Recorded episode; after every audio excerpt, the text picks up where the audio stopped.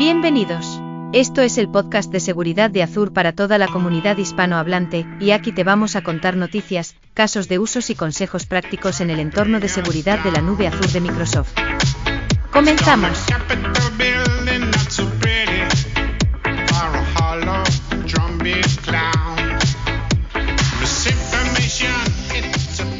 Hola a todos, bienvenidos a un nuevo episodio del podcast de seguridad de Azure. ¿Qué tal, Javier, Marcelo? ¿Cómo estamos? Vuelta, no a las vacaciones, pero vuelta al podcast.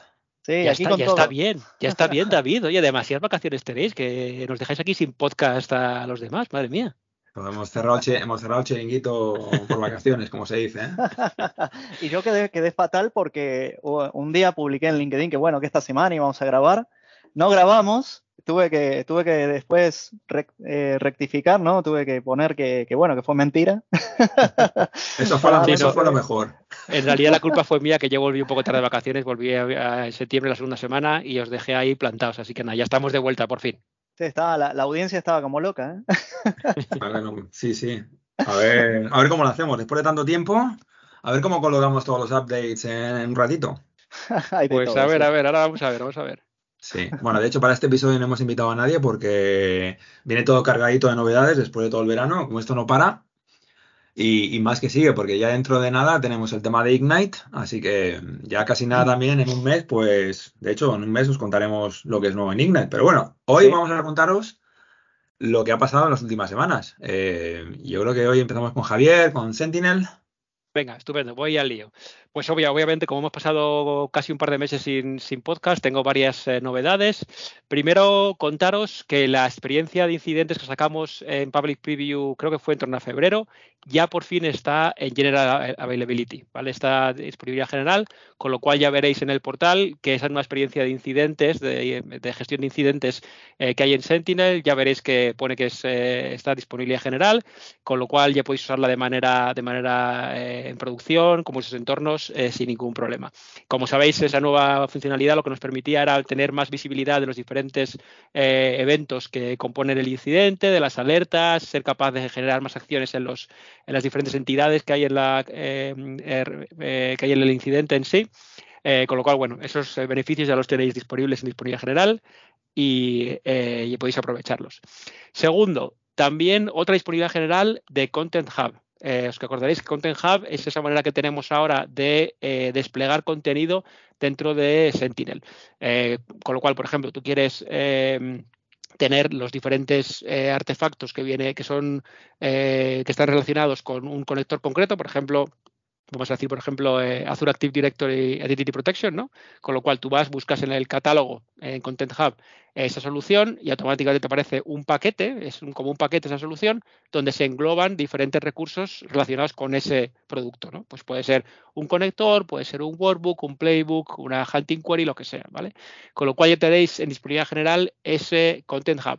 No solo es eh, la disponibilidad general de Content Hub, sino que también hemos hecho lo que llamamos el Content Centralization, la centralización de todo el contenido en el Content Hub. ¿Qué quiere decir esto?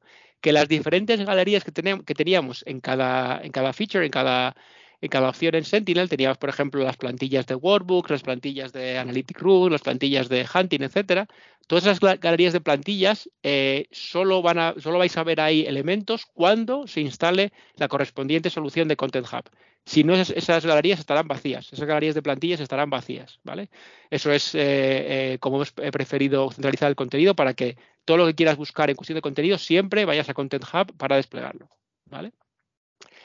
Tercera novedad, eh, una nueva categoría o un, nuevo pricing simplificado. ¿Qué significa esto? Que ahora los dos, eh, digamos, las dos partes que teníamos al cobrar Sentinel, que era Log Analytics y Sentinel, ahora es un solo precio unificado que engloba tanto el precio de Sentinel como de Log Analytics, con lo cual es más sencillo para los clientes el cálculo de su, eh, de su coste, del coste que van a tener en Sentinel. ¿vale? También además tiene unas ventajas, tiene una serie de ventajas que tenéis que mirar. Eh, la primera, que por ejemplo, si tienes eh, Defender for Cloud, eh, eh, Defender for Cloud for Servers P2 que, o P2, que te da esa, esa posibilidad de tener una cantidad de almacenamiento gratuita en Log Analytics, ahora también se extiende a Sentinel esa gratuidad.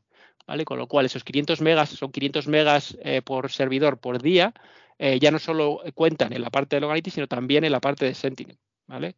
Importante. Luego tiene también un beneficio para temas de, dedicated clusters, eh, pero bueno, eso ya os lo cuento otro día.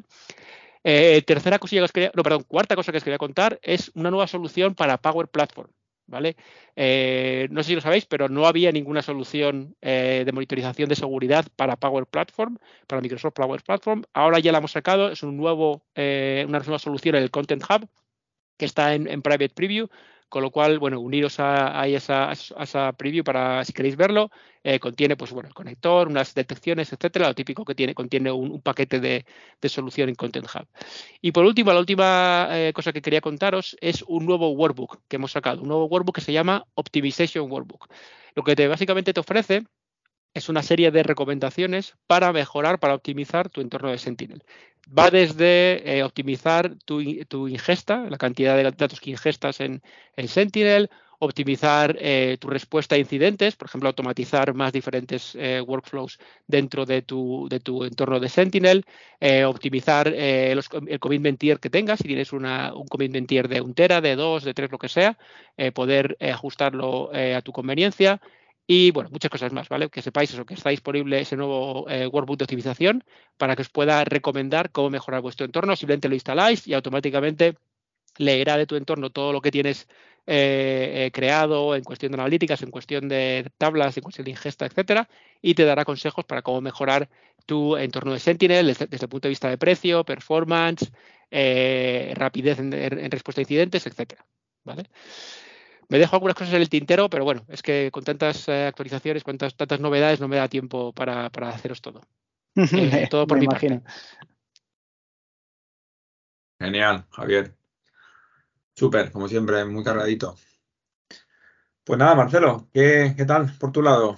Bien, bueno, muchísimas, muchísimas novedades. De hecho, eh, uno de los links que vamos a compartir cuando publiquemos el podcast es eh, que se, titula que, cuáles son las novedades en Microsoft Entra. Al día de, al 2 de octubre, tiene listadas 23 novedades. Sí, no voy a, no voy a hablar de todas, por supuesto, porque sería imposible. Pero solo para comentar todo lo que hay, no solo esto, lo que está acumulado desde el último que grabamos, sino que hay, hay mucho más. Sí. Entonces, ¿qué voy a hacer hoy? Eh, voy a comentar a modo de, resumen, reflexión y, también, bueno, experiencia, eh, la experiencia que estoy viendo en múltiples clientes relacionados con Identity Governance, cuáles son las primeras impresiones eh, después de los anuncios, de los grandes anuncios que hicimos alrededor de Microsoft Entra en junio, sí, el evento de Entra Innovations, que es acá.ms barra Entra Innovations, la gente se puede registrar y una vez que se registra puede tener acceso a las grabaciones, ¿sí? Bueno, como ya comentamos en podcasts anteriores, eh, ahí e, ese evento fue masivo, ¿sí? Fue, digamos, el Ignite de Entra, vamos a decir, em, donde compartimos, bueno, cambio de nombre primero, que pasamos, a, renombramos todo de, por ejemplo, Azure Active Directory, Entra ID y más cosas, junto con, eh, bueno, eso, varias novedades, eh, Internet Access, Private Access, ID Governance, bueno, bastantes cosas.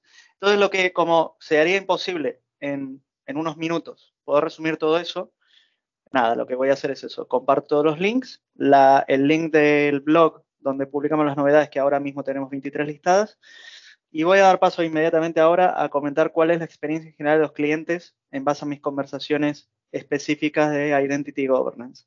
Con una salvedad o una aclaración. Eh, es imposible tener una conversación de Identity Governance solo tocando Identity Governance, solo hablando de Identity Governance. ¿Por qué?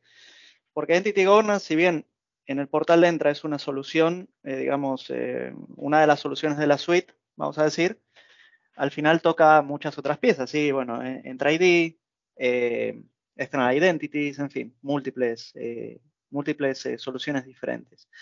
Pero bueno, ¿qué, cómo, ¿cómo suele ser una conversación típica? ¿Cuáles son las necesidades principales que suelo encontrar? Bueno, la número uno, la necesidad número uno de, general por parte de los clientes es automatizaciones. ¿Cómo podemos hacer, eh, cómo podemos automatizar, perdón, el proceso de, gobierno de identidades, de entity governance.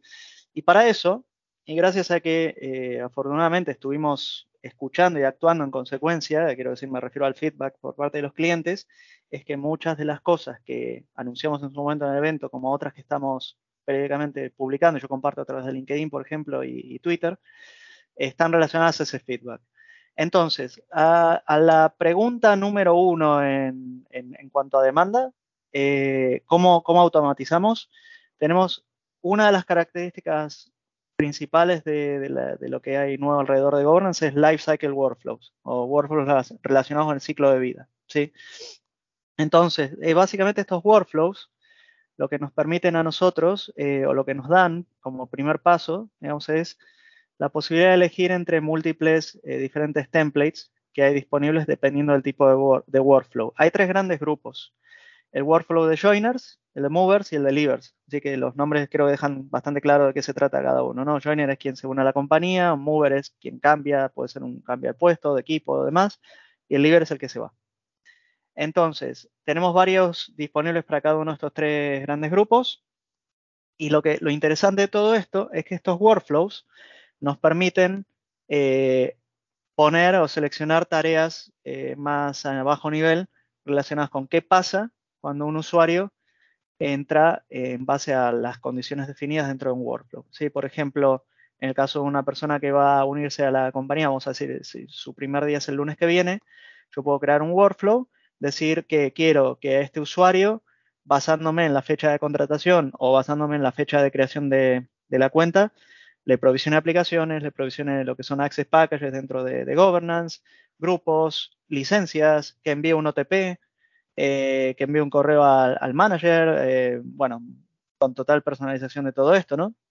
Y además, eh, una de las cosas que suele resultar muy interesante es que como parte de toda esta automatización o la creación de estos workflows, si hay algo que se sale de esa lógica que defino, en cuanto a mis requerimientos quiero decir, puedo eh, crear eh, lo que se llama custom extensions y detrás de esas extensiones lo que tengo son logic apps.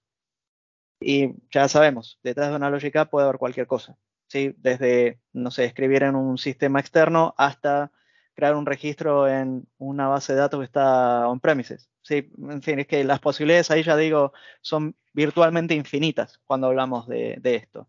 Entonces, el tema de workflow es súper extenso, pero quiero a modo de ejemplo comentar esto de, qué pasa en el caso de un joiner. Mover o bueno, ya, es similar, solo que ya hablaremos de cambios en la organización para esa persona o que deja la compañía. ¿sí?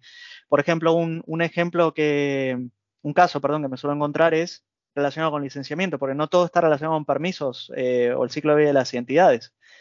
Hay una tarea predefinida que tenemos que nos permite también desasignar licencias, remover todas las licencias del usuario. Y esto es interesante porque nos pasa, eh, lo veo mucho en clientes, que eh, hay cientos o miles de usuarios en algunos casos que se quedan con licencias asignadas de productos que no están usando.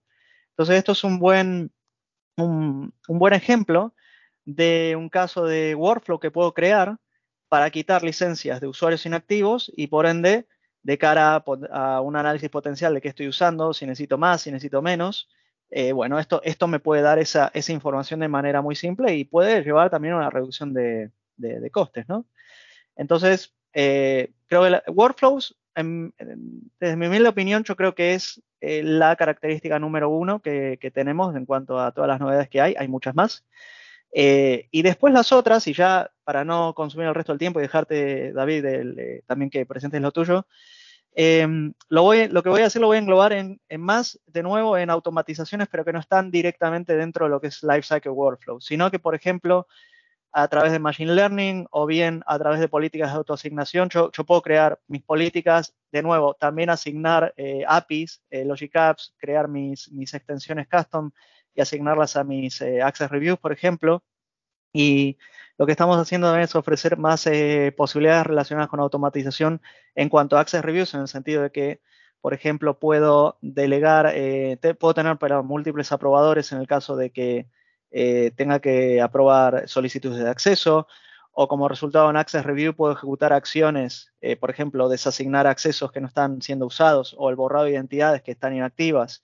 Lo puedo hacer manual puedo delegar en, múltiples aprobadores, tomar decisiones basadas en qué pasa si el primer aprobador no, responde por esta, no sé, fuera de oficina, por ejemplo, ¿no?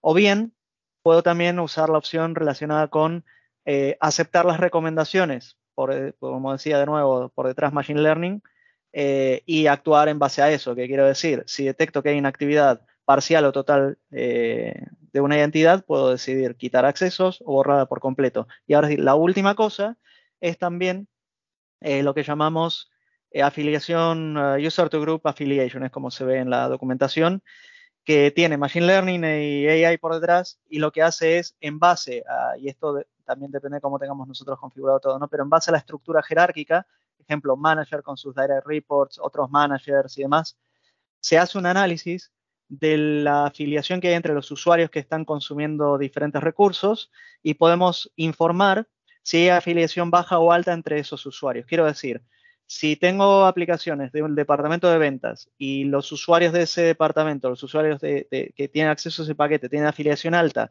pero detecto, por ejemplo, que hay un usuario del departamento de IT que también está accediendo a esas aplicaciones, ahí podría decir que hay una afiliación baja. Entonces podría tomar decisiones más basadas en por qué este usuario tiene acceso, si tiene afiliación baja, debe tenerlo o no, en vez de tener que hacer todo ese análisis manualmente. ¿sí? Entonces, esos User to Group Affiliation también se incluirán las, en las notas del podcast. Y como decía, hay 23 cosas más para comentar que ya dejaremos para, para la próxima, algunas, no todas, pero las más relevantes aunque sea. Muchas gracias, Marcelo. Muy bien.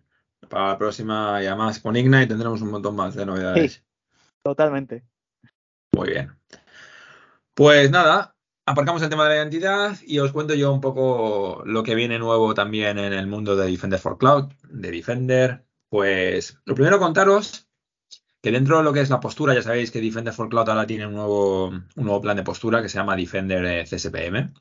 Defender for Cloud está haciendo un montón de novedades en cuanto a lo que es postura. Em, y aquí va a ser, lo vais a ver también en Ignite, va a haber muchas novedades aquí.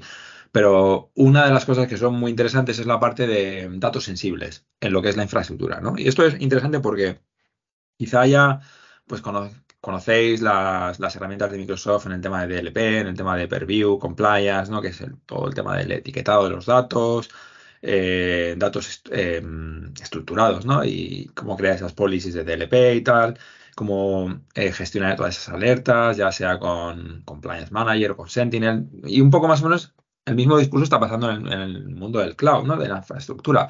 Cómo saber eh, cómo distinguir lo que es importante de lo que es súper importante, ¿no? Y, el contexto que nos puede dar si sabemos qué tipos de datos sensibles tenemos en bases de datos, en cuentas de almacenamiento, porque si abrís un día Defender for Cloud, vais a la parte de recomendaciones, vais a ver que hay muchísimo, ¿no?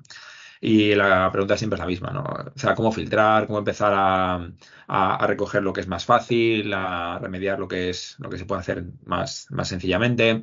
Y el contexto es, es clave, ¿no? Para priorizar, para hacer el triage inicial. Entonces es lo que estamos haciendo con el Defender CSPM, ¿no? Es una cosa que se llama eh, Data Sensitivity, Data Security que es parte del Defender CSPM. La idea es que esto es una feature que es opt-in, ¿vale? Que tenéis que habilitarla por defecto, ¿vale? Por defecto no viene habilitado, tenéis que habilitarla vosotros en la suscripción. Y a partir de ahí, entonces, el Defender CSPM va a empezar a escanear todo lo que tenga, digamos, descubierto como infraestructura de datos pues tipo una cuenta de almacenamiento, una storage account, una SQL, también esto es multicloud, ¿vale? También vale para otras clouds, eh, tipo SQL, tipo uh, S3 Packets, etcétera. Pero la idea es, una vez que descubrimos lo que tenéis a nivel multicloud, tenemos ese inventario, escaneamos. La idea no es tener un motor de escaneo que te hace un etiquetamiento total al 100%, ¿vale? Ese no es el objetivo. El objetivo es detectar si tienes algo sensible, y a partir de ahí enriquecer una alerta o una recomendación, ¿vale? Entonces, no, es lo mismo si tienes una alerta de una base de datos que es eh, privada y que no está expuesta a Internet y no tiene nada, eh, digamos, importante en cuanto no hay claves, no hay documentos o, tener una base de datos que está completamente expuesta con una IP pública y además que tiene ese tipo de datos, ¿no? Entonces, eso se refleja en el Attack Path Analysis, por ejemplo, en Defender for Cloud y es contexto, ¿no? Que para el, operador pues es muy rico. Entonces ya os digo, si la habilitáis, lo primero que vais a encontrar es que si vais al portal de Defender for Cloud hay, una, hay un blade que se llama Data Security. ¿Vale? Y esto es nuevo. Y os animo a que lo veáis, porque tiene un, resumen general de todo lo que está haciendo el, el, escáner de Defender CSPM de, clasificación de datos y etiquetado. Pues vais a encontrar eh, si tenéis alertas con datos sensibles, si tenéis recomendaciones con datos sensibles.